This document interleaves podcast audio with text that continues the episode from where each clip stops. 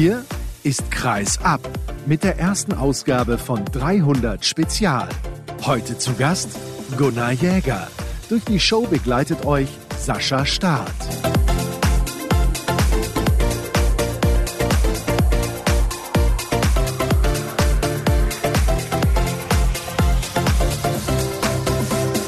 300 Spezial erstes Einzelinterview. Ich freue mich sehr. Erstmal hallo und herzlich willkommen zu dieser Sonderausgabe Nummer 1 von 3. Ich hatte es ja angekündigt in der gestrigen Folge und es gibt einiges zu besprechen in den nächsten Tagen. Ihr könnt euch auf tolle Interviews freuen, aber ich möchte vorab noch nicht verraten, wer alles so zu Gast ist. Erstmal beginnen wir mit der ersten Ausgabe und ich freue mich auch, dass ihr es 300 Ausgaben überhaupt mit Kreisab und mir als Moderator ausgehalten habt. Es war eine tolle Reise bis hierher und ich kann euch versprechen, die ist noch lange nicht zu Ende. Ich sitze heute in Gummersbach. Ja, ihr wisst, da war ich einige Jahre ein bisschen häufiger unterwegs und es ist nochmal Zeit gewesen, den Weg hier hinzufinden, denn der VfL Gummersbach hat eine große Historie. Jetzt werden die Leute denken, ja klar, Heiner Brandt, natürlich, mit dem hat er gesprochen. Nein, das wäre ja zu einfach. Ich habe aber auch mit einem Spieler gesprochen, beziehungsweise werde das gleich tun, so ist es natürlich richtig, der in der letzten Meistermannschaft des VfL Gummersbach mit dabei gewesen ist. Das ist schon über 30 Jahre her, 1991. Man kann es eigentlich kaum glauben. Wir werden darüber sprechen, welche Bedeutung der Verein hier hatte, wie seine Vergangenheit in diesem Verein ausgesehen hat und wie er auch in den nächsten Jahren vielleicht den VfL mal wieder begleitet. Wir wissen es nicht, wie er aktuell den VfL Gummersbach begleitet und vor allem, was seine Söhne mit dem VfL Gummersbach noch zu tun haben.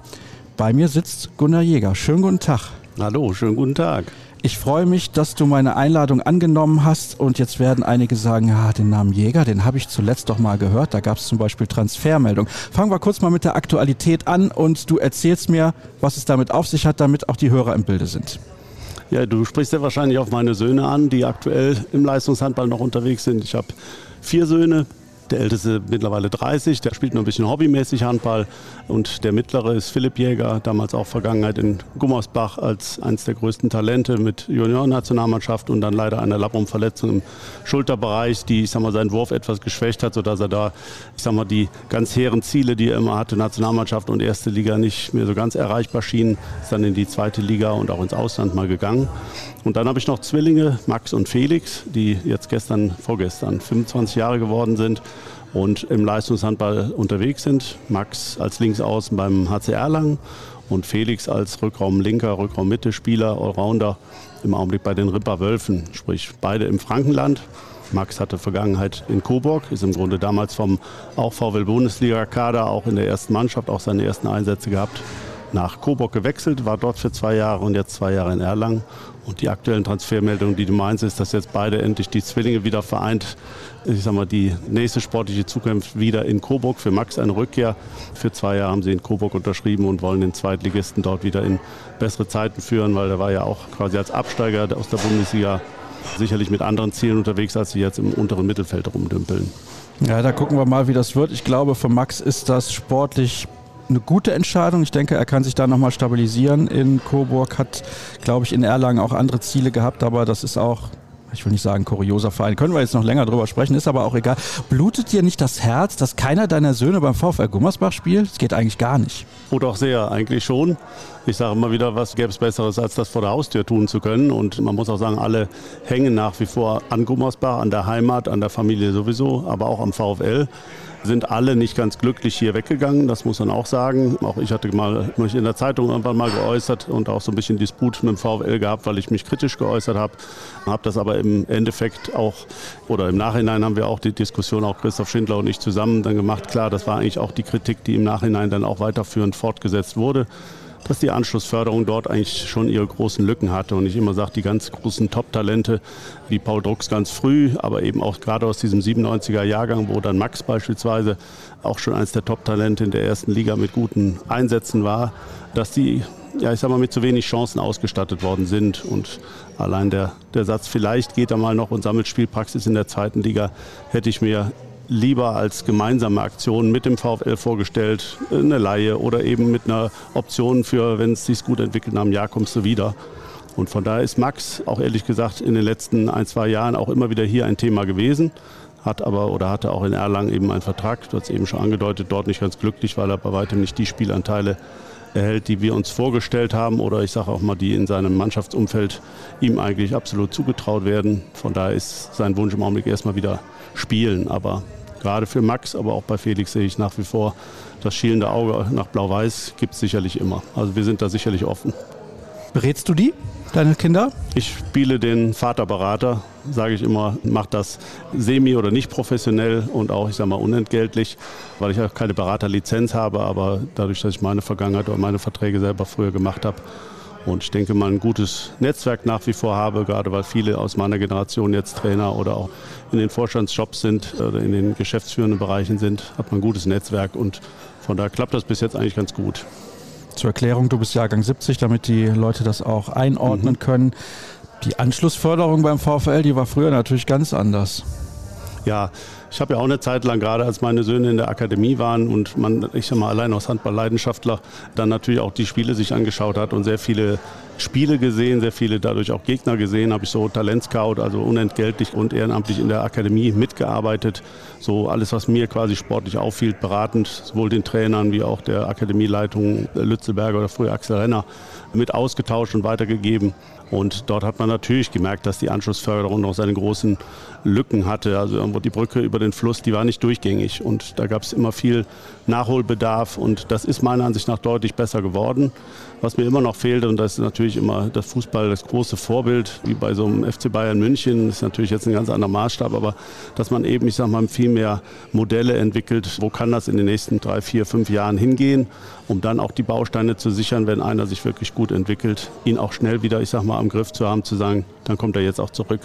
Das ist beispielsweise in Berlin mit Bob Hanning, mit seinen ganzen Partnerclubs, hätte ich fast gesagt, in seinem Netzwerk Tusem Essen oder Potsdam, ist das auch schon sehr gut erkennbar. Das heißt, wenn sich einer sehr gut entwickelt, dann ist er auch relativ schnell wieder, wieder dabei. Melsung macht das jetzt auch mit Essen in vielen Dingen oder mit einzelnen Spielern, die so irgendwo platzieren. Ole Pregler in Gummersbach ja genauso. Und da denke ich, da können wir uns noch weiterentwickeln. Ist ja auch nicht immer ganz so einfach, aus einem Grund. Kommt ein junger Spieler aus dem eigenen Verein, freuen sich immer alle, dass dieser Spieler den Sprung in die erste Mannschaft geschafft hat. Auf der anderen Seite sind die Erwartungen natürlich hoch, dass er den kompletten Durchbruch schafft. Ein Beispiel ist Finn Herzig. Das ist ein Spieler, wo man gesagt hat, ja, also für die dritte Liga natürlich viel zu gut, weil er da alles in Grund und Boden geworfen hat. So war es ja damals auch. So, ich sag mal, vor vier, fünf Jahren ungefähr. Und ja, hat jetzt ein bisschen Verletzungsprobleme mal ab und an gehabt und war dann länger raus. Aber jetzt sieht es so aus, als könnte er den Verein am Saisonende verlassen und alle haben gedacht, Mensch, der müsste normalerweise hier eine nächste Ära prägen. Also es ist nicht immer ganz so einfach, das ist klar. Jetzt hast du aber auch über die Zeit gesprochen, wo du in der Akademie warst, um da ein bisschen auszuhelfen. Aber meine Frage zielte eigentlich darauf ab, wie das damals war, als du den Sprung in die erste Mannschaft geschafft hast. Weil bei dir war es ja relativ speziell. Du bist quasi aus der B-Jugend mehr oder weniger direkt in die erste Herrenmannschaft gerutscht. Das ist heutzutage auch allein aus physischen Gründen fast kaum noch möglich, weil sich der Handball unglaublich entwickelt hat, was die Athletik angeht. Aber lass uns mal ganz vorne anfangen. Du bist ja auch in Gummersbach geboren bzw. hier aufgewachsen. Ja. Welche Stellung hatte der VfL Gummersbach zum damaligen Zeitpunkt? Übrigens im Hintergrund, da wird ein Kaffee gemacht. Bitte nicht wundern, was da los ist. Aber der VfL Gummersbach, wir müssen ja nicht groß drüber reden, war damals die Mannschaft im deutschen Handball, als du groß geworden bist. Ja, absolut. Ich komme ja selber aus einer Handballerfamilie. Also mein Vater war, und da fängt vielleicht schon die Stellung in Gummersbach zu erklären, mit an, eine Legende hier eigentlich in Gummersbach, weil er im Grunde als noch nicht mal sehr groß gewachsener Spieler viele athletische Züge des Handballs auch Deutschland und auch dann international weit geprägt hat, nämlich dadurch, dass er eine turnerische Vergangenheit hatte, hatte ich sag mal, die ganzen Knickfallwürfe, das, was Talant Duschebaev nachher noch so mitgebracht hat, das hat er damals schon so im Grunde aufgebaut und da gab es Rolf Jäger Festivals oder ich sag mal VfL Gummersbach Festivals, Dortmunder Westfalenhalle wird vielen was sagen. Da sind hier zügeweise die Zuschauer aus Gummersbach nach Dortmund gefahren und das war der absolute Hype auch in Gummersbach mit dem Aufbau der Mannschaft, wie damals die Brandbrüder und Hansi Schmidt und Podak und erst später kamen ja dann die Größen wie Deckham und Wunder wunderlich dazu. Das ist dann so die Zeit, wo ich gedanklich als Kind eingestiegen bin. Auch ich kann mich gut erinnern an die Weltmeisterschaft 78 wo dann eben auch hier in Gummersbach die dort zurückkehrenden Weltmeister wie Heiner, wie Wunderlich, Deckarm, dann entsprechend Rosendahl hier entsprechend in Gummersbach geehrt wurden. Da war ich Fan und winkte von unten im Grunde als Achtjähriger dann eben irgendwo die Treppe hoch und war, war begeistert. Und da war eine Euphorie in Gummersbach ganz klar. Dann habe ich im Grunde, ich sage mal ja auch meine ersten Schritte gemacht und war, wie du eben sagtest, habe dann auch Jugendnationalmannschaft gespielt. Also ich habe im Grunde alle Jugend- und Juniorenländerspiele quasi beim DRB mit absolviert von Anfang an.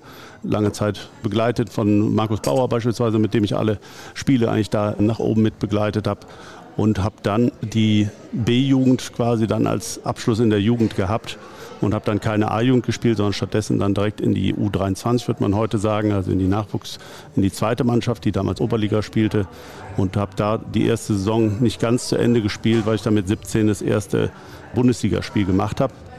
Habe dann auch die zweite Mannschaft die Saison beendet und bin dann mit 18 im Bundesliga-Kader gewesen. Also ich habe keine A-Jugend gespielt. Wie du schon sagst, das war physisch schon, ist das heute nicht mehr möglich. Von daher kann man auch das mit früher nicht vergleichen. Anschlussförderung vielleicht aber doch, weil ich immer sage, es ist wichtig für die Top-Talente, wenn man sie denn so erkennt oder auch die darin sieht. Manchmal hat man ja auch ein Potpourri von, da sind zehn Leute, da können vielleicht drei nachher bei rauskommen. Da muss man diese zehn Leute dann eben auch forcieren und besonders begleiten, betreuen. Dafür muss man sie kennen, wie bei einem Paul Drucks damals auch frühzeitig wissen, wo will er denn hin. Ne? Und wenn ihm das hier nicht reicht, dann muss ich ihm irgendwas bieten. Und das war damals bei mir eben, das ist ja auch eine Wertschätzung immer. Ne? Man investiert sehr viel als Leistungssportler, opfert viel, viel Freizeit, viel Schweiß, viel Herzblut. Also will man eine Wertschätzung zurück und wenn man die hat, zu sagen, oh, du bist gut, also du kannst schon wieder einen Schritt weiter nach oben, das erfüllt einen dann. Und das ist das, was ich auch mit Anschlussförderung heute genauso meine. Es muss halt nur professioneller und enger verzahnt noch laufen. Es hörte sich eben so an, ich möchte dabei noch mal kurz bleiben, dass du dich noch sehr gut an 1978, an diese Ehrung der Weltmeister erinnern kannst. Nimm uns mal ein bisschen mit in die Zeit damals. Ja gut, da war ich acht Jahre. Also die Erinnerungen sind natürlich sehr bruchstückhaft, aber ich weiß alleine auch, dass mein Vater eben sehr, sehr viel im Handball, um den Handball unterwegs war. Er war damals selber, wie ich eben sagte, einer der, der Top-Spieler. Er war übrigens der erste Nationalspieler des VfL Gummersbach, also der dann international vertreten war. Und man hat im Grunde, ich sag mal, diese Euphorie schon drumherum gemerkt. Ich als Steppke kriege das natürlich mit, wenn alle meinen Vater grüßen oder hypen oder man dann irgendwann anfängt, zu einem Stammtisch mal sonntags mitgenommen zu werden. Da wurde mein Vater schon extrem, ich sag mal, hofiert oder ja, besonders gehypt. Und die Weltmeistermannschaft hat man natürlich dann auch mitgekriegt. Er war zu der Zeit, ich glaube, das war die Zeit Junioren-Nationaltrainer. Also war er auch in dem ganzen DRB-Stab damals auch schon irgendwo mit drin. Demnach kannte er auch alle oder war dann auch eng mit den Trainern der Weltmeistertruppe dort verzahnt. Vlado Stenzel, weiß ich, haben wir zum Beispiel besucht als Kinder öfters. Der hatte eine Handballhalle im Keller. Da war ich begeistert, habe gesagt, warum haben wir das nicht? Also so eine Hälfte quasi, ne? Aber da habe ich immer gedacht, also da waren wir öfters zu Besuch. Von daher kriegt man das als Kind schon, schon sehr mit und wusste, was das damals auch für Deutschland bedeutet oder dass das was Großes war. Ne? Im Rückblick weiß man es natürlich umso mehr. Sowohl für Gummersbach mit den vielen Weltmeistern wie auch eben für Deutschland. Warst du selber mal als Zuschauer, als kleines Kind dann in der Westfalenhalle, wo dann, keine Ahnung, 10.000 Leute den VfL versucht haben, zum Titel zu treiben? Nee, da war ich tatsächlich nicht, wobei ich auch glaube, ich habe es jetzt nicht ganz parat, dass so die Westfalenhalle-Ära zu meiner Geburtszeit so ungefähr schon, schon vorüber war oder schon gegen Ende war. Also ich denke mal, da war ich vier, fünf vielleicht, als das dann schon nicht mehr so der, der Spielort war. Ich weiß allerdings, dass mein Vater bei meiner Geburt nicht dabei war weil damals die Reisewege und Flexibilitäten und Mobilfunk wie heute nicht so schnell waren. Da war er nämlich, glaube ich, in der Westfalenhalle. Ja, das ist ja interessant. Ja, also eine ganz, ganz besondere Zeit und ich finde es halt deswegen so spannend, weil man von damals ja so wenig nicht Informationen hat, aber weil man kaum Bewegtbild findet, das ist auch immer relativ schwierig. Aber trotzdem ist es ja dann immer eine tolle Sache, wenn jemand von dieser Zeit damals auch ein bisschen was zu erzählen hat. Da muss ich wahrscheinlich nochmal den einen oder anderen besuchen, der noch ein paar Jährchen älter ist als du. Hast du denn diese Spieler wie Wunderlich und so weiter noch präsent spielen sehen? Also warst du schon alt genug, um wahrzunehmen, wie gut die wirklich sind? Ja, also da war ich dann absolut Fan und auch dann in den Jugendmannschaften des VfL befindlich. Ist man auch bei jedem Heimspiel gewesen, hatte dann irgendwo vergünstigte Karten hinterm Tor, immer blau-weiß, immer Fahnen, immer Tröten dabei und gerade wunderlich Deckarm und interessanterweise selbst Spieler, mit denen ich dann nachher ja dann noch zusammengespielt habe. Also das war dann so die Zeit, wo man wahrscheinlich 10, 11, 12 in der D-Jugend war, wie Frank Dammann oder Andreas Thiel. Die habe ich da zu dem Zeitpunkt schon absolut bewundert und gerade wunderlich war der absolut überragende Spieler, wo man schon nachher auch oder als Kind schon wusste, ja gut, dass der nach Barcelona geht, das kann man verstehen. Das war schon ein Überspieler. den ich aber auch persönlich kannte, dadurch, dass mein Vater ihn gut kannte oder man hier dann auch in der Handballfamilie eng verzahnt war. Oder auch ein Joachim Deckarm, wo ich immer dachte, der kann mich gar nicht kennen. Wo er dann nachher, ich sag mal, nach seinem Unfall wieder in Gummersbach war und öfters auch in die Kabine kam. Und ich dann immer wieder zu ihm hin und freundlich einfach gegrüßt habe. Ja, ja, ich kenne dich, du bist ja der Gunnar. Mhm. Da war ich dann auch immer wieder überrascht und denke, na gut, mein Vater war mal sein Trainer. Klar, es ist dann irgendwo das Netzwerk dann auch bekannt, aber diese Größen habe ich schon sehr gut wahrgenommen, ja. Absolute Handballlegenden, ja. Er hat wunderlich, da findet man auch sehr, sehr wenig Material. Bei Joachim Decker kennen wir natürlich die sehr, sehr traurige Geschichte mit dem Unfall damals in Tatabanya und es ist auch wirklich eine, ich finde, beeindruckende, bemerkenswerte und auch tolle Sache, wie sehr sich seine ehemaligen Mitspieler immer noch für ihn einsetzen, weil er natürlich mehr oder weniger fast komplett die Mobilität verloren hat. Aber er ist ja verhältnismäßig klar noch geistig. Er ist ja jetzt auch in die Jahre gekommen, muss man ja auch mal so sagen. Mhm. Aber er ist hier eine große Legende. Ist denn, er hat wunderlich wirklich so viel besser gewesen als alle anderen? Weil das ist das, was man immer so hört, wenn man mit Leuten darüber spricht. Das ist für mich ja im Prinzip, also ich bin Jahrgang 80, gar nicht einzuordnen. Ja, also ich glaube, es war schon ein absolutes Top-Talent, wenn ich gerade Andreas Thiel, mit dem ich ja nachher zusammengespielt habe, oder auch jetzt, du sagst eben 30 Jahre ist unsere Meisterschaft her. Ich organisiere als Jüngster, Andreas Thiel als damaliger Captain hat immer gesagt, hier, du bist der Jüngste, du bist, du bist Gummersbacher, du organisierst das doch, ne? Und mach das immer. Und von daher haben wir auch regelmäßig Kontakt. Der hat schon auch viel von Wunderlich erzählt, auch dass er mit Wunderlich zusammen die erste Wohnung hatte. Und er quasi als junger Spieler dann immer hier ist Schnee gefallen, Andi, du musst mal eben schippen. Ne? Also da musste immer er dann quasi Dinge tun. Da war schon eher der große Star. Fuhr ein Mini Cooper, wo die vordere Sitzreihe rausgebaut war, weil er mit 2,4 Meter vier dann auf der Rückbank saß.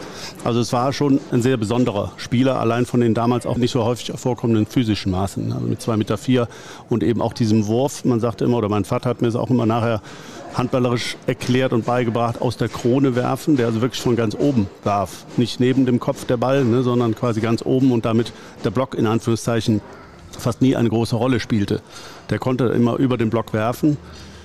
Andi Thiel sagte auch häufig, oder viele sagen, er war gar nicht mal so fleißig eigentlich, sondern er hatte dieses Talent und hat halt eben auch, deshalb hat er ja auch nachher, ich sag mal schon, wo er dann auch ein bisschen körperlich gesetzter wurde, noch Milbertshofen erste Liga auch nicht ohne Erfolg gespielt weil er auch eben ein super Auge für den Kreis dann entwickelt hat. Das ist ja bei vielen Shootern oft so ein bisschen ja nicht zurückgeblieben, sondern das entwickelt sich eben später. Ne? Selbst ich sag mal Shooter wie ein Pascal Hens hat zu Anfang nicht so mit dem Kreis gespielt, wie das später dann aus der Erfahrung raus vom Gefühl für die Spielsituation klappt. Aber das hat man schon gemerkt, dass das ein Überspieler in dem Moment war. Joachim Deckerarm habe ich leider spielerisch so wenig wahrgenommen. Das war zu früh oder ich noch zu jung. Andreas Thiel ist siebenmal Deutschlands Handballer des Jahres geworden und wir wissen alle, er heißt nicht ohne Grund der Hexer. Er hat ja auch in hohem Alter noch sehr, sehr gut gespielt, damals dann in Dormagen. Wir sprechen vielleicht dann gleich mal drüber, warum es damals diese Trennung gab, weil eigentlich hätte, wenn wir mal ganz ehrlich sind, Andreas Thiel nie den VfL Gummersbach verlassen dürfen. Ja. Und ja, es gibt eben diese Spieler, die sollten ihre Karriere bei einem Verein spielen und dann war es das, ist zumindest meine persönliche Meinung. Also er ist ja immer noch ein Gesicht des VfL Gummersbach von damals, genauso wie Heiner Brandt, aber er wäre wahrscheinlich hier noch eine viel, viel, viel, viel größere Legende, wenn er immer für den VfL gespielt hätte. Ja, und wenn ich dazwischen greifen darf, er ist ja auch jetzt noch als Justiziar dem Handball verbunden. Also von daher hätte man ihn auch langfristig sicherlich sehr gut an den Verein und den Handball in Gummersbach binden können. Das sehe ich auch so. Ja, das stimmt auf jeden Fall. Also ich mag diese Spieler, die vereinstreu sind, aber das ist halt nur meine persönliche Perspektive. Wie war das denn dann damals, als du von der B-Jugend quasi mit einem kurzen Umweg U23 in die erste Mannschaft gekommen bist und Andreas Thiel war dein Mitspieler, den du ja vorher, ich formuliere es jetzt mal völlig bewusst, ein bisschen überspitzt angehimmelt hast? Ja, kann man schon so sagen. Es waren mehrere Spieler. Ich erinnere mich damals so, das war Neitzel, Kokowski, Fitzek, Dammann, Rauin. Also schon die Garde, die man vorher viele Jahre, das war selbst, ich sag mal, Kernstück war noch diese Übermannschaft 1983, ne, die dann auch Mannschaft des Jahres deutschlandweit wurde, die alle Titel abgeräumt hat. Das waren dann noch gar nicht so viele Jahre später, das war dann 87, ne, wenn es bei mir 17 war. Also ich bin schon mit einem gehörigen Respekt damals dann zu den ersten Trainings gekommen hatte, ich will nicht sagen, Schiss in der Butze, darf man nicht haben, aber da war ich schon richtig, richtig nervös vor. weiß auch dann noch, wie man so die ersten Trainings dann durchaus auch ruppig angegangen wurde. Also damals war dann, ne, den, den Jungen müssen wir mal erstmal so ein bisschen auf die Probe stellen und wenn wir eben über die früher sicherlich noch viel deutlicheren körperlichen Defizite gesprochen haben, dann bin ich schon auch mal, mal eben, ich sag mal, aus der Bahn geworfen worden oder eben am Kreis kriegt man einen Check und liegt dann da. Und das waren dann schon die Momente, wo ich dachte, du darfst jetzt hier keine Schwäche zeigen und du willst ja auch zeigen, dass du es kannst. Und wenn man dann die ersten Erfolge auch gegen Andy Thiel verzeichnet oder er sich über einen ärgert oder so, dann fängt man an zu sagen, irgendwann, irgendwann kann ich mithalten. Das war natürlich zu Anfang schon absolut eine Riesendiskrepanz und man ist mit sehr, sehr viel Respekt gekommen, ja. Hat das lange gedauert, bis er sich ärgern musste? Ich will nicht hoffen, dass das erste Mal war, wo man zu nah am Kopf vorbeigeworfen hat, weil das hat sicherlich auch zu Ärger geführt und führt heute noch, wenn ein älterer Torwart und der, die jungen Spieler kommen und schießen einen am, am Schädel vorbei. Aber manchmal ist es auch gerade das, was so ein bisschen zeigt, ziehst du das trotzdem als Linie durch. So ist Kretsche damals hier in Gummersbach auch angekommen und alle haben gesagt, was, hier fang mal nicht gerade so an. Ne? Aber doch, ich bin, glaube ich, also ich habe zumindest das so im Gefühl im Kopf noch, dass ich mit Andy Thiel relativ gut im Training zurechtkam. Ich hatte ein paar unorthodoxe Torwarte, selbst hier damals Thomas Heil als zweiter Torwart, da hatte ich immer viel mehr Ärger mit, weil er sehr unorthodoxe Bewegungen auch machte. Ich habe ja versucht, ein wenig zu recherchieren. Also ab 1987 Teil der Bundesligamannschaft und 1988 direkt deutscher Meister geworden. Das ist ja dann tatsächlich ein Kindheitstraum, der in Erfüllung geht. Nee, muss ich widerrufen. Ich bin 88 nicht mit deutscher Meister geworden. Aha. Zu dem Zeitpunkt habe ich mit der Mannschaft trainiert. Also ich sagte, ich hatte mit 17 den ersten Einsatz. Da fielen viele, viele Spieler aus. War dann in dem Jahr auch im ja, erweiterten Kader, aber das kann ich nicht sagen, dass ich da Meister geworden bin. Da habe ich nicht gespielt in dem Jahr. Also meine erste richtige Saison hatte ich dann im Grunde 89, wo ich dann aus der Jugend dann raus in der ersten Mannschaft war. Aber Also- dann 1991 Genau. deutscher Meister geworden. Also ein paar Jährchen später ist dieser Kindheitstraum in Erfüllung gegangen. War das für dich überhaupt realisierbar, weil du warst damals auch erst 21 Jahre alt, also gefühlt kaum mit dabei und schon einen Titel gewonnen. Das, was man sich dann wirklich als Kind erträumt hat. Also ich muss die Ja. Formulierung wiederholen, weil du bist als kleiner Junge hier in die Halle gegangen, du kanntest die ganzen Geschichten, du hast dann auf einmal mit diesen Spielern zusammengespielt und wirst dann deutscher Meister. Wie war das für dich? Ja, das war schon ein Traum und auch die ganze Saison war, ähm, wo ich sag mal so auf Wolke 7, weil wir uns gegenseitig und deshalb hält auch nach wie vor diese Mannschaft so, so toll zusammen, weil wir selbst, ich sag mal, ich als Youngster war sicherlich der Jüngste oder einer der Jüngsten, ne? ich müsste eigentlich der Jüngste gewesen sein. Und dann bis hin zu, ich sag mal, der Alterspyramide Andi Thiel und Frank Dammann, wo ich eben sagte, die ich früher schon dann angehimmelt hatte, Jahre davor, hatten wir eine super Altersstruktur, die trotzdem unwahrscheinlich kameradschaftlich und respektvoll miteinander war. Und wir wuchsen total als Freunde zusammen. Und das, ich sagte eben, wenn ich heute die Treffen organisiere, merkt man das nach wie vor, dass die Alterspyramide da kaum eine Rolle spielt. Und da war man mit dieser ganzen Dynamik mitgerissen. Ich war natürlich damals schwerpunktmäßig mit meinen jungen Kollegen, wie heute Klaus-Dieter Petersen, Rune Erland, Ralf Kraft. So, das war so unser Quartett, wo wir heute noch viel Kontakt miteinander haben und haben dann als junge Spieler auch viel Quatsch gemacht und haben natürlich auch den Druck von Heiner Brandt als Trainer damals so oder gerade Eugen Haas mitbekommen. Ne? Wenn dann irgendwas war, was ist hier los? Ne? Dann kriegte man auch schon entsprechend den Wind um die Ohren. Da war man schon immer sehr, sehr respektvoll. Meine Frau, die ich seit der Schule kenne, also mit der ich damals schon zusammen war, die sagte immer, früher hast du immer so gekuscht. Ja, das war einfach, das waren, wie du eben sagst, man hat da mit den ganz Großen zu tun gehabt, kommt so gerade rein, da ist man schon erstmal ein bisschen klein mit Hut, das ist so. Das hat sich ja in den letzten Jahren schon ein bisschen geändert, wobei ich finde, der respektvolle Umgang der jungen Spieler mit den älteren Spielern sollte schon noch vorhanden sein. Also ja, wie es damals war, war es vielleicht auch ein bisschen zu hart, wobei das wirst du ja relativ gut beurteilen können. Ich meine, du hast eben Söhne, die jetzt in einer ganz anderen Generation Handball spielen auch. Die Gesellschaft hat sich natürlich massiv verändert. Erzähl doch mal ein bisschen, gab es vielleicht damals so Situationen, wo du gesagt hast, heutzutage, wenn man das so machen würde, das gibt Theater. Ja, ich habe das eben vielleicht angedeutet in meinen ersten Trainings, wenn man so mal dahergeflogen ist. Ich weiß noch genau, wie ich irgendwann am, am Kreis eingelaufen, als Außenspieler eingelaufen, einfach, ich sag mal, umgenockt worden bin. Und es gab noch nicht mal einen Freistoßpfiff, weil Klaus Brandt, der zu dem Zeitpunkt Trainer war, dann einfach auch mal gucken wollte, wie reagiert der Junge denn. Ne? Wenn ich das meinen Söhnen später erzähle oder wenn das heute passiert, sagst du auch, warum? Das muss doch nicht sein. Sind doch genauso Menschen. Das Alter ist doch egal. Ist auch so. Das gibt jede Generation natürlich mit sich.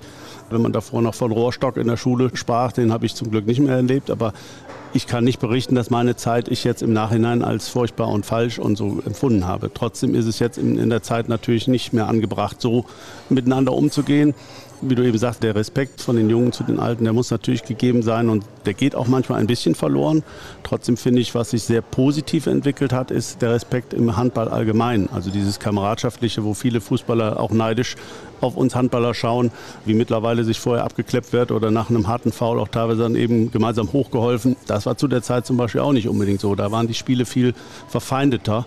Und das hat jetzt nichts direkt mit Generationen zu tun, aber das ist ja auch eine Respektfrage. Es gibt alles, ich sag mal immer, wie alles im Leben zwei Seiten hat. Von daher Respekt im Alter gegenüber, denke ich, kann manchmal mehr sein. Da sind die Jungen heute schon auch eben mit anderen Ansprüchen unterwegs. Liegt aber auch an der Gesellschaft. Ne? Die letzten zehn Jahre waren üppig. Von daher die Generation, wie meine Söhne auch, die sind ohne Krieg, ohne jegliches Leiden in Anführungszeichen aufgewachsen. Natürlich ist das eine andere Generation dann auch. Und die muss man auch im Zusammenhang der Zeit dann bewerten und nicht früher war, ne, wie wir sonst immer die Sprüche, früher war alles besser, das kann man sicherlich nicht sagen. Da habe ich heute noch in den sozialen Medien ein interessantes Foto gesehen. Ich weiß nicht mehr, was dieses Foto abgebildet hat, aber es war, glaube ich, irgendeine Unterführung, die es jetzt nicht mehr gibt. Ah, vom Wuppertaler Hauptbahnhof wo dann oben das Bild war von einer dunklen Unterführung, wo man sich denkt, oh, da will man auch nicht unbedingt durchlaufen, aus den 60ern, als das neu gebaut wurde.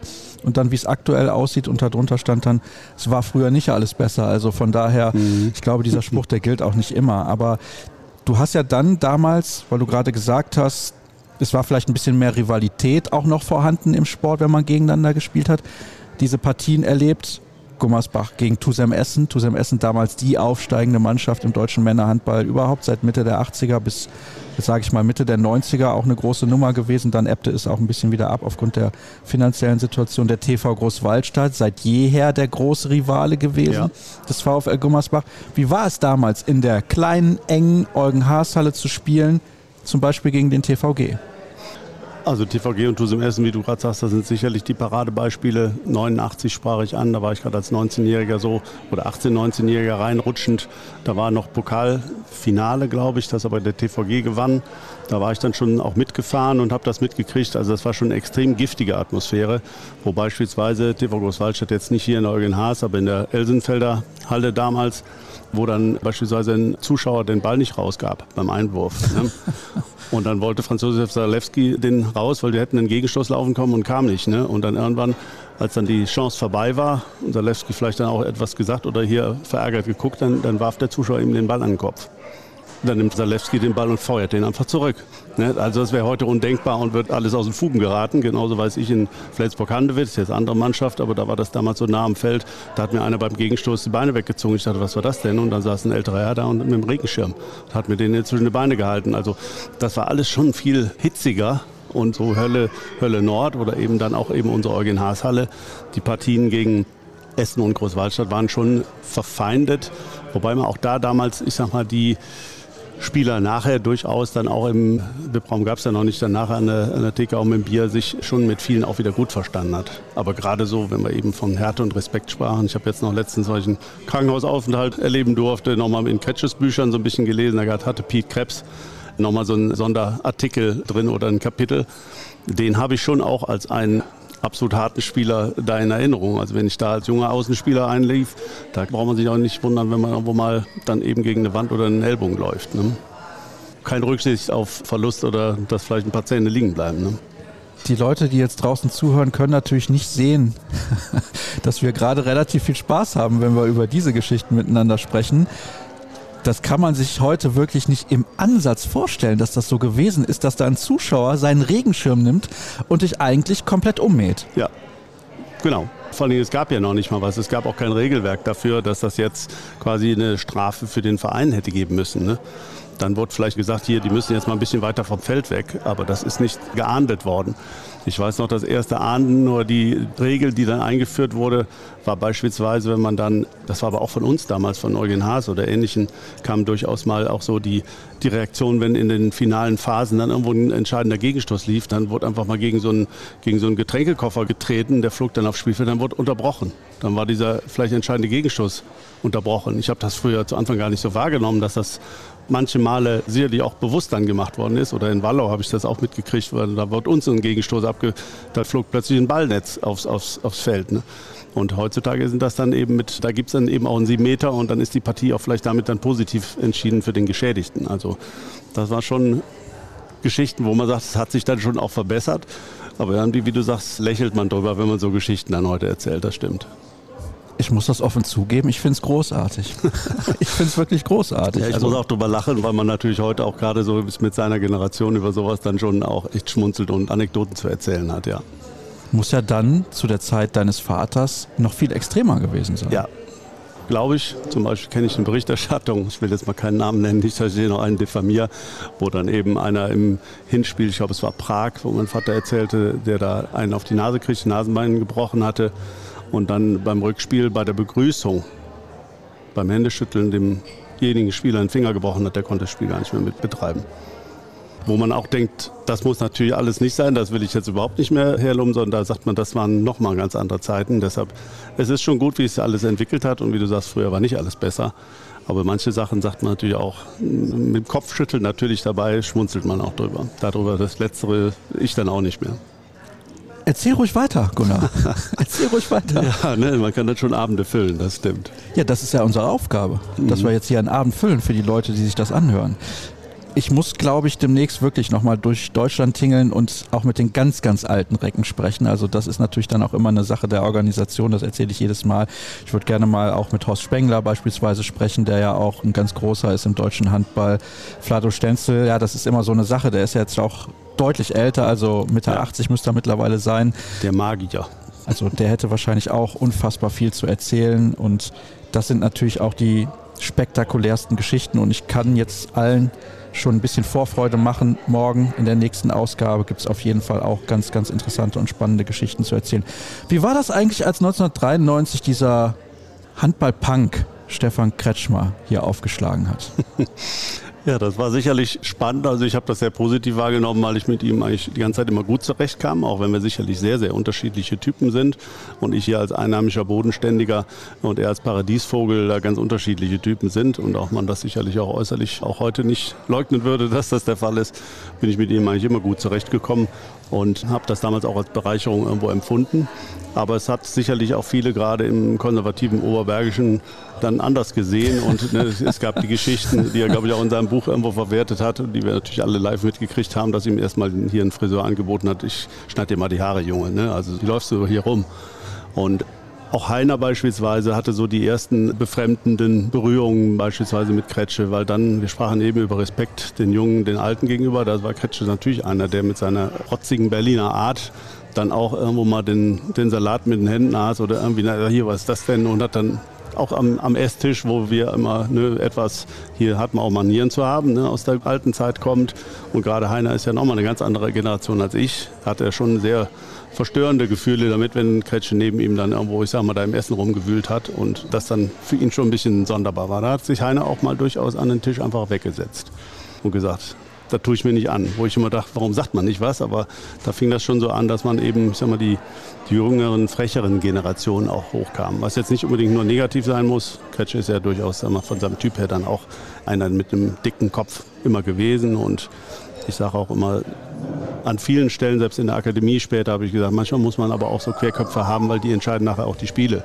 Also es muss immer ein Team sein, wo verschiedene Charaktere sind und du hast immer auch welche, die für die unmöglichen Momente sorgen. Die können durchaus auch mal negativ sein, aber ne, wenn es irgendwo kippen soll oder irgendwo Impulse kommen, dann sind das manchmal auch solche Leute. Habt ihr schnell gemerkt, dass der verdammt gut ist?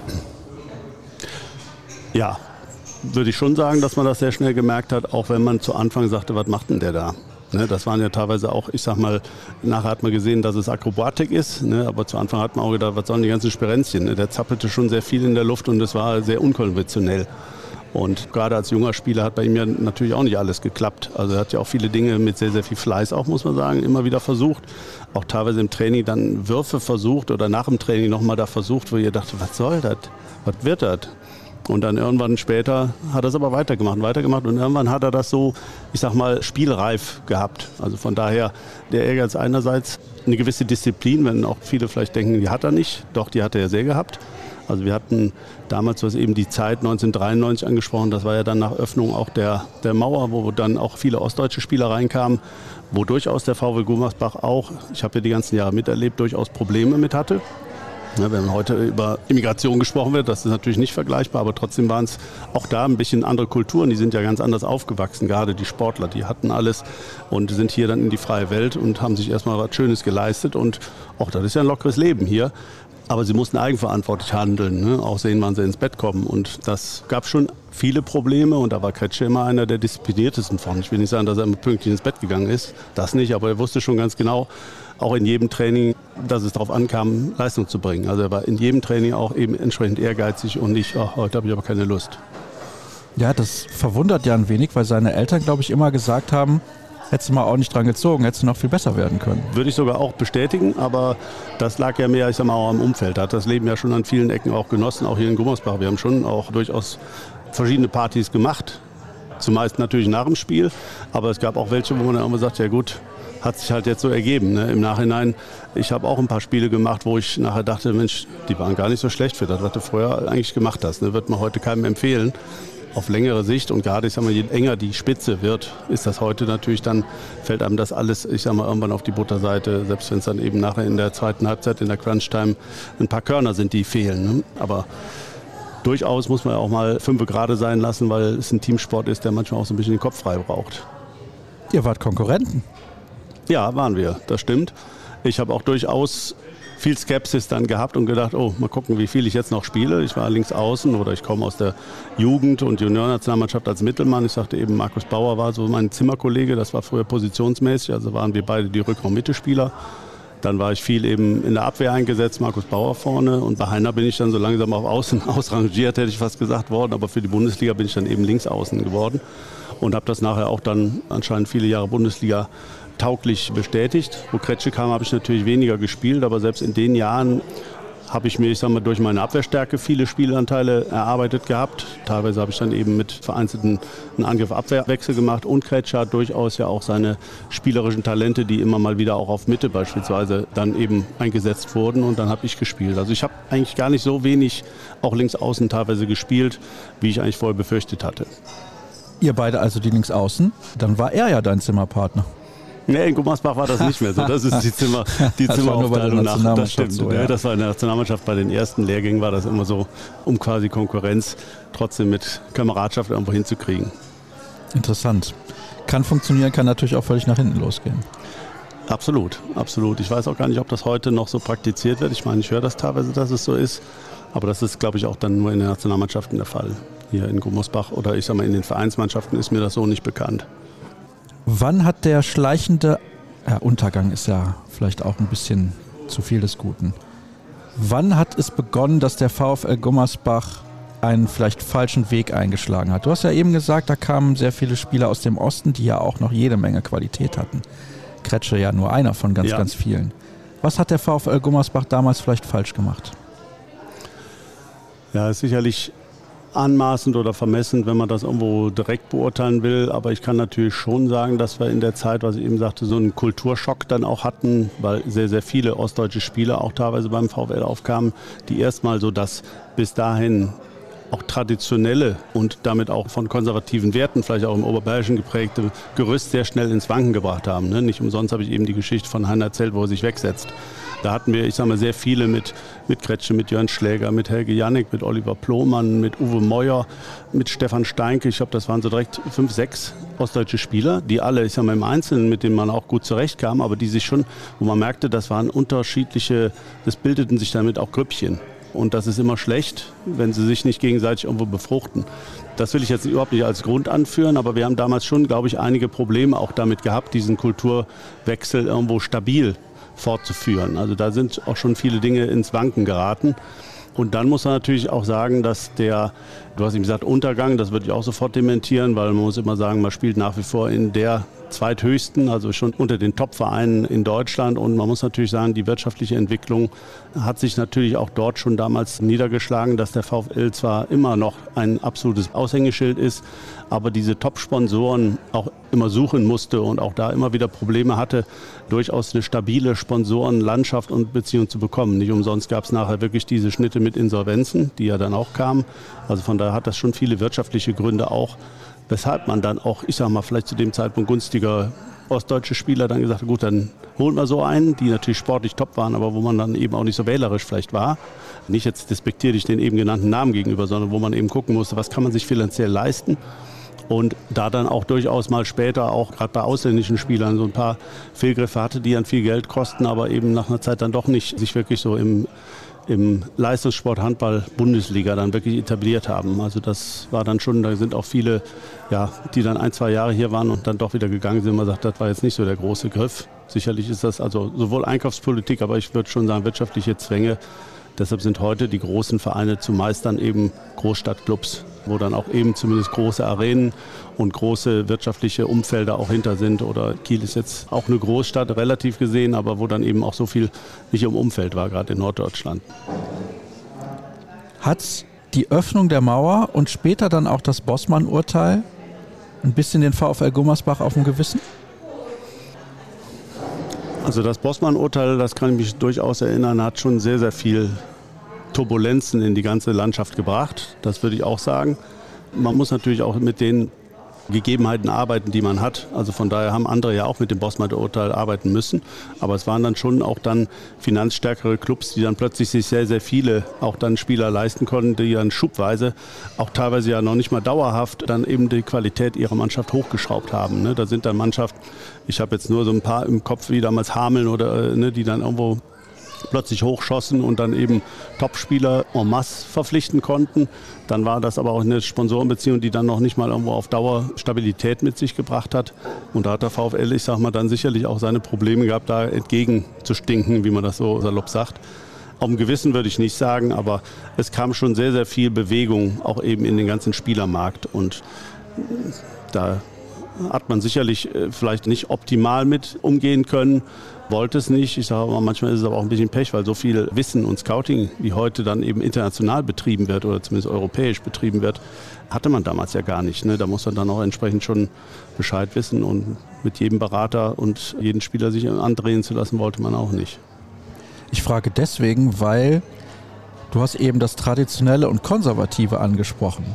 Das ist ja dann sozusagen mehr oder weniger weggebrochen. Vielleicht auch dann spätestens, als Heiner Brandt das erste Mal den VfL Gummersbach als Trainer verlassen hat, 1991, nach diesem Gewinn der deutschen Meisterschaft. Er ist ja dann zu einem neuen, aufstrebenden großen Konkurrenten gegangen mit der SG Wallau Massenheim. Kam dann zwar nochmal zurück, 94 bis 96 für zwei Jahre, aber war das so der erste, letzte Bruch sozusagen? Ja, ich würde schon sagen, dass das durchaus dann, man merkte, dass man plötzlich sich ganz anderen wirtschaftlichen Zwängen gegenübergesetzt fühlt. Also dass sowohl wie bei Heiner sicherlich auch, der die ganze Ära, diese monströs erfolgreichen Ähren mitgeprägt hat. Die 91 war natürlich auch noch immer noch ein Highlight für den VfL Gummersbach. Hier ist in Gummersbach damals sind die Bürgersteige blau-weiß gefärbt worden und die ganze Stadt war im Grunde auf dem Kopf. Also von daher war das schon ein Höhepunkt ja auch. Aber du hast eben Andreas Thiel angesprochen und auch Heiner Brandt. Die haben dann natürlich auch schon gemerkt, dass der Handball kommerzieller wird und dann auch irgendwo mal gesagt, vielleicht muss ich mal was anderes und vielleicht verdiene ich jetzt auch mal einfach an einer anderen Stelle mal deutlich mehr Geld. Oder ich glaube, Andreas Thiel hatte es auch viel mit seiner Jobperspektive zu tun, die aber Bayer damals dann bekam, was natürlich dann auch eine Sicherheitsgröße ist, die dann eine Rolle spielte. Da kam natürlich das erste stabile Gummersbacher Gerüst dann schon so ein bisschen ins Wanken mit den ganzen Turbulenzen. Wir sprachen eben den Spielermarkt an sich an und dann eben auch sehr viele neue Kulturen, die dann eben auch mal irgendwo zusammenpassen müssen. Da haben ja auch nicht, nicht nur Gummersbach ein Problem mit gehabt, das sind ja vielen anderen, auch gerade den, ich sag mal, Provinzverein, wie man so schön sagt, obwohl Handball nach wie vor auch Provinzsport ist und der, wenn er gut vermarktet oder mit einer guten Halle, muss das ja nicht vor Ort sein. Wir haben jetzt das Glück hier in Gummersbach, dass das auch der Fall ist, aber selbst da gibt es ja gute Konstrukte, die das halten. Aber das ist immer ein Ritt auf der Rasierklinge, das irgendwo auch zu bewerkstelligen und das ist dem VfL da phasenweise nicht gelungen. Du sprachst dann Heiner Brand mit 94 bis 96 an. Das war natürlich genau die Zeit, wo wir dann eben auch diesen Kulturwechsel hatten, wo Heiner dann auch sicherlich hier zurückkam und dachte, puh, das hat mit dem, was ich von vorher kannte, aber auch nicht mehr viel zu tun. Ne? Also auch da war sicherlich bei ihm auch sehr viel Reifeprozess oder auch, naja, macht mir das jetzt noch so viel Spaß. Dann hat er auch immer seine Pause gebraucht und hat sich dann nachher als Bundestrainer natürlich auch da wieder ganz neu orientieren und entwickeln können. Also wo ich auch im Nachhinein, ich sag mal, menschlich ist man dann auch als, ich kenne ja früher von, als totale Respektperson, als 17-Jähriger, wie gesagt, guckt man da hoch und dann irgendwann, das war schon immer so, ne, wie viele ihn auch skizzieren, so mit dem knauzrigen Schnauz.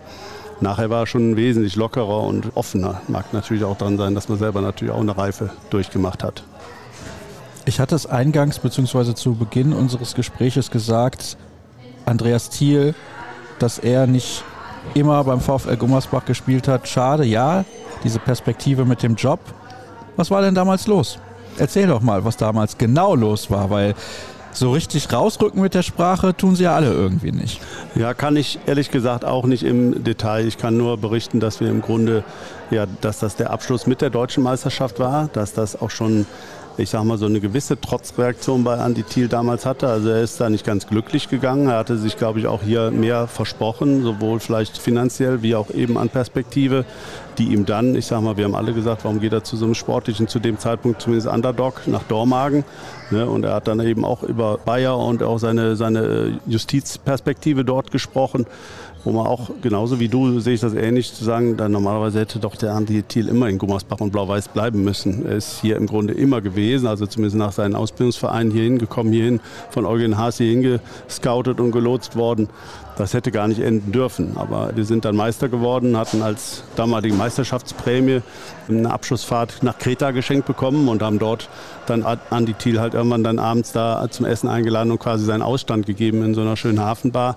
Da merkte man schon, dass das bei ihm auch irgendwo der Stachel tief sitzt oder es irgendwo dran hängt oder er auch irgendwo, ich sag mal, schon da auch ein bisschen verletzt mit war, dass das irgendwie nicht alles reibungslos lief. Genaue Details kann ich dir allerdings da auch nicht zu sagen, aber ich merkte schon, dass das irgendwo, ja, ich sagte eingangs, die Wertschätzung muss immer irgendwo da sein und wenn sie zu irgendeinem Zeitpunkt dann vielleicht mit dem, was er auch alles schon geleistet hatte und wo man wusste, das wird er auch noch über Jahre leisten, war das vielleicht dann irgendwo zu wenig und auch das sicherlich vielleicht zu dem Zeitpunkt zumindest ein Managementfehler will ich mir nicht anmaßen, weil die Details kenne ich nicht genau. Aber zumindest auch da hätte ich gedacht, das hätte man schon wahrscheinlich noch mehr investieren müssen, um ihn hier zu halten. Da habt ihr wahrscheinlich den ein oder anderen Uso mehr getrunken. Das könnte durchaus sein. Das war sowieso eine sehr anstrengende Fahrt. Weil wenn man dann die Meisterschaftsfeier dann auf eine siebentägige Reise verlegt, dann endet das ja irgendwie gar nicht. Ist doch eigentlich eine tolle Erinnerung. Das ist eine sehr tolle Erinnerung. Da sind auch, wenn wir eben schon nach Anekdoten kramten, da könnte man jetzt hier den Rahmen mitsprengen. Absolut. Das ging schon ein paar Minuten haben wir noch. Her. ja, wie gesagt, die Geschichte mit Andi Thiel, den Abend, wo er dann durchaus auch so ein bisschen nicht über den VfL hergezogen, aber wo er so irgendwo sagte, ja, guck mal, und jetzt bin ich weg.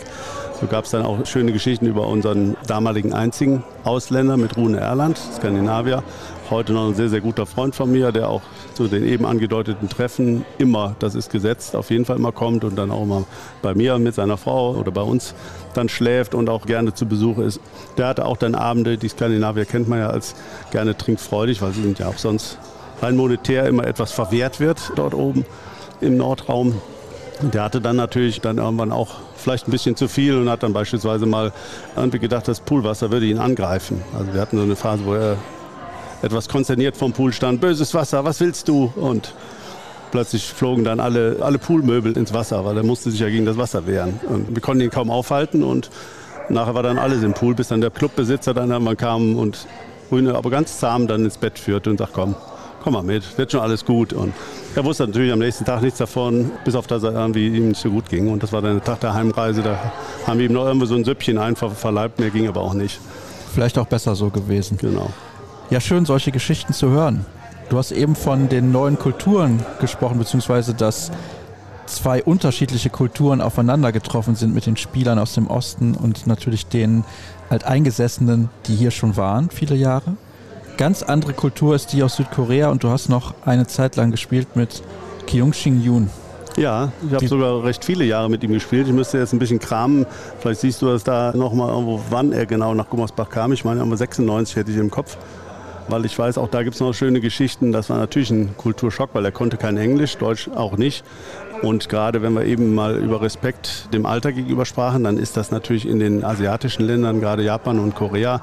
Nick war ja dann sein Spitzname. Das ist vielleicht auch eine Anekdote, weil wir ihn Nick nannten, weil wir diesen Namen natürlich überhaupt nicht aussprechen konnten. Und auch Juni, sonst was irgendwie als Spitzname passte auch nicht. Und weil er immer nur Hi Hi, hm, immer nur genickt hat, war für uns dann ganz schnell der Nick.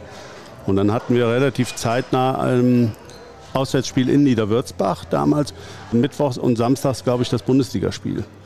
Und blieben dann quasi als Trainingslager direkt dann da unten, weil wir so hintereinander dann beide Spiele da unten hatten. Und da kam aus von der Sporthochschule eine Koreanerin mit, die dann für ihn als Übersetzer, das war also auch eine Integrationsveranstaltung für ihn gedacht, dass er wirklich auch fragen konnte, dass man mit ihm sich unterhalten konnte. Und dann war am Abendessen irgendwann die plötzlich fragen, oh ja, so, so, und Jungchen möchte gerne wissen, warum er Nick heißt. Und wir alle, uh, kann man jetzt ja auch nicht sagen, ist ja auch ein despektierlich, sagen, weil er immer nickt. Man weiß ja, dass das zur Kultur irgendwie auch gehörte aus Höflichkeit. Und keiner hatte so richtig eine Idee, bis plötzlich, ich glaube, es war Holger Löhr, der damals sagte, ja, weil er kurz vor Nikolaus kam. Also betretenes Schweigen, ob das reicht. Und dann, oh, ja, ich Nikolaus. Und dann, ah ja, es kam wie, hui. Das, das war auch eine sehr lustige Geschichte. Und das haben wir ihm dann später natürlich erzählt, dass das überhaupt nicht stimmte. Da hat er dann auch mit drüber gelacht. Aber ich habe lange mit ihm zusammengespielt und als ich dann aufgehört habe damals, wurde hier in Thomasbach salopp gesagt, dass der Nick ja quasi jetzt der letzte Einheimische nach mir wäre. Weil er war dann ja, ich glaube, zehn Jahre hier. Ja, tatsächlich. Eine lange Zeit, auch eine absolute Vereinslegende. Ist er der beste Spieler, mit dem du jemals zusammengespielt hast? Ja, ich meine, er ist sicherlich ein absolut prägnanter Spieler. Ne? Wenn wir, wir sprachen eingangs über Wunderlich, der dann schon, ich sage mal, absolut seine Ära geprägt hat. Das ist bei Nick absolut natürlich auch der Fall. Und er hat auch einen Spielstil gehabt, der seinesgleichen gesucht hat und auch wahrscheinlich immer suchen wird, weil diese schnelle koreanischen oder asiatischen Bewegungen vereint mit einer Größe von, ich glaube, zwei Meter fünf oder irgendwas, und dann mit so einer Wurfpräzision und Wurfkraft und diese Verdrehungsfähigkeit, ich sag mal, bei einem Sprung, wo man eigentlich abspielt, dann plötzlich sich zu drehen und platziert irgendwo noch in den Winkel zu werfen, das gab es zu der Zeit nirgends. Das war schon ein Aha- und Oho-Moment. Und ich glaube, so ein Spieler ist in der Form auch bis jetzt in der Spielweise nie wieder aufgetaucht. Von daher würde ich bestätigen, absolut einer der Tops der Beste. Dafür hat man natürlich, wir sprachen über Hexer oder Kretsche oder ähnliche Spieler, wo man natürlich dann irgendwo dachte, der hat schon mit sehr, sehr vielen sehr guten Spielern auch auf die Dauer dann zusammengespielt. Und in ihrer Weise waren natürlich dann schon auch Tops dabei, aber absolut einer der, der Tops.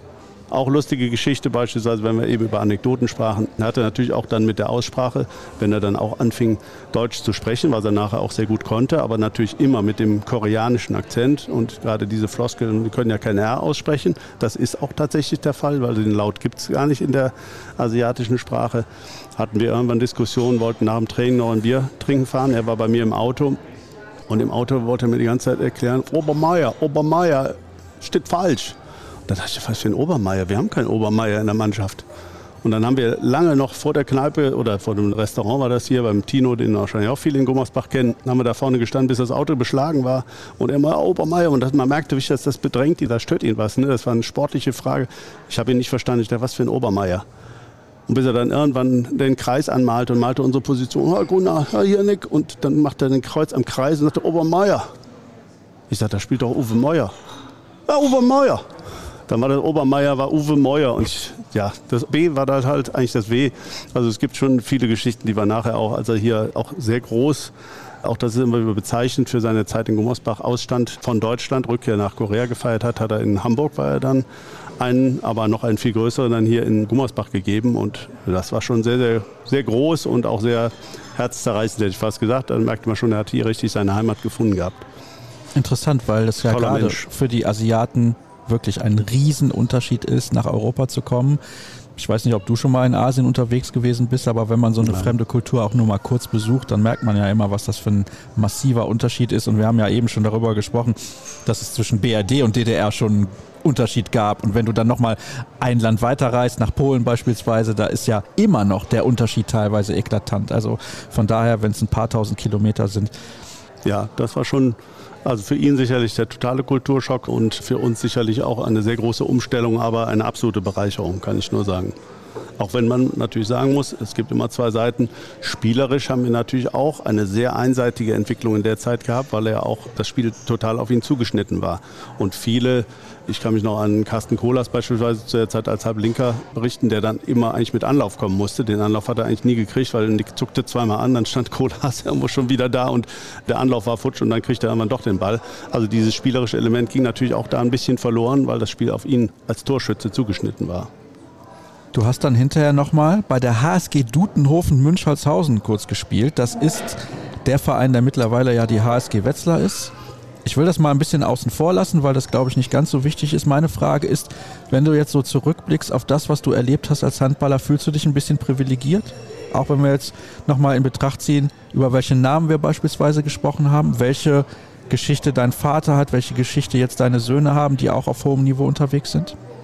Ja, privilegiert ist immer ein bisschen anmaßend, weil ich auch, ich sag mal, durch mein Umfeld, meine Frau und so eigentlich immer recht geerdet bin, zu sagen, man ist ja nichts Besseres, nur weil man irgendwas besonders gut kann. Ne? Wenn jemand irgendwo ein anderes Talent hat und sei es irgendwo zu Hause top kochen, dann hat er das Talent auch und ist meilenweit besser als jemand anderes. Trotzdem ist es natürlich so, es ist auch da, ich sag mal, ein bisschen marktwirtschaftliche Angebot und Nachfrage. Also irgendwo interessiert es ja viele, was man da tut und getan hat. Deshalb kommt es halt im Fernsehen oder deshalb ist man dann irgendwann auch bekannt oder sind eben zigtausend Leute und kaufen eine Eintrittskarte, um zu sehen, wie man das macht. Und das ist auch immer noch interessant, dass einem viele im Nachhinein, selbst jetzt hier, wenn wir jetzt hier 30 Jahre von der 91. Meistermannschaft feiern, dass das viele noch so präsent haben und auch noch wissen genau, wie man gespielt hat. Also von daher war es schon irgendwo gut und hat man da schon irgendwas gekonnt und privilegiert in der Form, dass man natürlich sagt, man hat schon viele Dinge, die man sonst so nicht gehabt hätte. Gerade im Beruflichen merkt man das. Deshalb gehen auch viele Sportler nachher ins Marketing beispielsweise oder in Vertriebs Aktivitäten, wenn das für Sie vom Charakter oder von Ihren Skills her sich anbietet, weil man natürlich immer einen Aufhänger hat. Viele suchen im Smalltalk irgendwo Fußball, irgendwo mal so für Geschäftsbeziehungen. Und dann hat man natürlich, wenn man irgendwo so eine Vergangenheit hat, hat man immer irgendwas zu reden und hat eine ganz andere Position schon im Gespräch manchmal. Das ist durchaus der Fall. Und ich will diese Zeit absolut nicht missen. Und es sind so viele Freunde und freundschaftliche Bekanntschaften, die sehr, sehr wertvoll ist, die bis heute halten und wo man eben schon sehr viele tolle Menschen und auch Leute und auch eben Kulturen kennenlernt. Eben gesagt, ich war selber nicht in Asien, aber habe durchaus ein paar Spieler auch von da oder mit Nick sehr lange zusammengespielt, aber gerade auch sehr, sehr viele tolle Skandinavier kennengelernt. Ganz andere, aber auch viele nette aus den Balkanregionen beispielsweise. Ne? Völlig andere Typen zumeist, sehr impulsiv. Und das ist dann schon auch bereichernd gewesen, absolut. Ist der VfL in Gummersbach immer noch so eine große Nummer wie 1980? Also es ist schon so, dass der VfL hier gesetzt ist und dass die Region und auch ich sage mal der Begriff Heimat des Handballs, ich war auch erst so ein bisschen nachdenklich, ist das anmaßend oder nicht. Der Handball hat hier seine Heimat für die Region auf jeden Fall und alles drumherum. Es ist eine Handballregion und der VfL hat auch einen absolut hohen Stellenwert weiterhin. Ich glaube, er hat nicht mehr diesen Stellenwert wie früher. Ne, es gibt immer auch den Spruch, Tradition wirft keine Tore. Das ist sicherlich so, aber Tore werfen mit Tradition ist natürlich umso schöner. Das heißt, es freut natürlich. Man merkt auch, sobald es gut läuft und man wieder merkt, ach, guck mal, dann ist das schon ein Wahnsinnseinzuggebiet, was ich sag mal, du kommst aus Solingen, ne, was ich kenne sehr viele, die auch eben in dem Umfeld von einer Stunde durchaus hier regelmäßig zu Heimspielen fahren und dann eben auch sagen, das ist schon was Besonderes. Der Stellenwert damals war natürlich durch dieses Emporkommen als kleines Dorf und dann plötzlich in die Welt mit Europacup-Siegen und so weiter nach Moskau hinter den eisernen Vorhang. Das waren natürlich noch ganz andere Zeiten. Da würde ich sagen, da war der Stellenwert wahrscheinlich hier durch diese Besonderheit und die Frische der Entstehung was anderes. Jetzt ist es natürlich schwieriger, weil viele über die Probleme oder du hast eben gesagt, vielleicht den Absturz des VfL, würde ich gar nicht sagen, sondern sie halten sich ja an der Topspitze des Leistungshandballs und man kann natürlich auch eben, es gibt viele andere Beispiele, die nicht mehr da sind oder die sich wie Tusem Essen oder Großwaldstadt auch aus der dritten Liga so langsam erst wieder hochgekämpft haben. Von daher ist das schon ein schwieriges, auch wirtschaftliches Umfeld. Aber in Gummersbach ist der Stellenwert hoch, aber nicht mehr ganz so wie, wie früher, würde ich auch so sehen. Glaubst du, irgendwann werden die Leute deine Söhne noch erkennen? Ja, kann ich mir schon vorstellen. Man merkt schon auch an, an den Beispielen, dass viele das auch verfolgen, auch viele Gummersbacher, ich sag mal, den Werdegang, den sie woanders machen. Und auch viele, die mich ansprechen oder selbst in den Social Networks dann irgendwo schreiben, ja, warum kommt er nicht hier hin und wäre das nicht was auch für den VfL?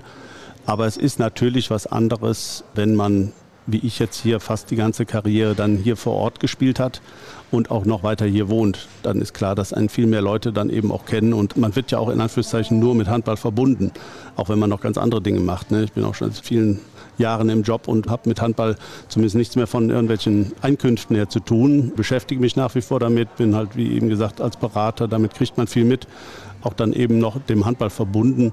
Aber primär habe ich einen Job und Familie und Umfeld. Aber von daher ist es natürlich was anderes, wenn man so vor der Haustür hier im eigenen Ort unterwegs ist. Glaubst du, es besteht im Ansatz eine Chance, dass der Handball dich jemals loslässt? Oder willst du überhaupt den Handball mal loslassen? Meine Frau fragt mich das durchaus auch mal, weil das natürlich auch zeitraubend ist oder weil man irgendwo immer seine Fixpunkte hat. Ich bin mittlerweile schon deutlich losgelassener. Das wird sie wahrscheinlich etwas anders sehen, weil man natürlich, wenn sich irgendwas ergibt, dann macht man das. Aber ich bin, und da, da bin ich auch dankbar drum, irgendwann auch froh gewesen um die Wochenendzeiten und die Flexibilität zu sagen, an dem Wochenende fahren wir mal dahin. Aber natürlich, wenn jetzt die Söhne woanders spielen, dann legt man dann auch die Sachen dahin, wo man sagt, dann fahren wir Max in Erlangen besuchen, weil da hat er ein Heimspiel. Dann sage ich immer salopp, ja gut, wenn er ein Auswärtsspiel hat, könnte man ja nicht besuchen. Also von daher verbindet sich viel um den Handball und ich sehe es auch gerne und sehe auch die Entwicklung gerne und ich sage mal salopp, red auch gerne noch mit ne, oder mit darüber. Aber er hat mich schon deutlich losgelassener, als das sicherlich zu der aktiven Zeit der Fall war. Und ich hätte mir phasenweise auch durchaus noch mehr vorstellen können, wo auch viele mich hier, ich sag mal, im, im VfL-Umfeld dazu gedrängt haben, zu sagen, warum machst du nicht und willst du nicht und wie sieht das denn aus? Aber ich glaube, das ist kein Thema momentan oder für mich. Vielleicht wird es ja wieder eins. Weiß man nie, weiß man nie. Wie gesagt, ich komme aus dem Gummersbacher Umfeld, bin nach wie vor hier auch wohl gebürtig wie hier wohnen geblieben, zeichnet sich auch nicht ab, dass es anders wird. Meine Frau kommt von hier. Die Söhne hängen nach wie vor auch da und kommen gerne zurück. Und wenn sie, ich sag mal, auch zurückkommen irgendwann, hat man wahrscheinlich schnell auch wieder mehr Aktivität vielleicht irgendwo mit. Aber ich muss hier keine Position bekleiden.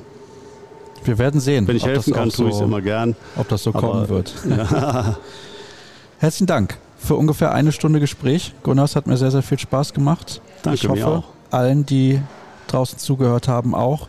Einige Geschichten, die ich so vorher nicht erwartet hatte, einige, auf die ich mich gefreut hatte, obwohl ich sie nicht kannte. Genauso eigentlich, wie man sich das vorstellt, wenn man mit jemandem spricht, den man vorher noch nie persönlich gesehen hat, übrigens. Das ist auch ganz interessant. Vielen Dank nochmal für deine Zeit und es gibt morgen ja das nächste persönliche Gespräch. Ich habe ja eben schon angedeutet, darauf könnt ihr euch sehr freuen. Wer dann zu Gast ist, das hört ihr morgen, wie gesagt. Und alle Informationen dazu bekommt ihr wie immer auf facebook.com slash kreisab, Twitter at kreisab und Instagram Hashtag und Accountname kreisab. Das war's für heute. Morgen hören wir uns schon wieder. Tschüss.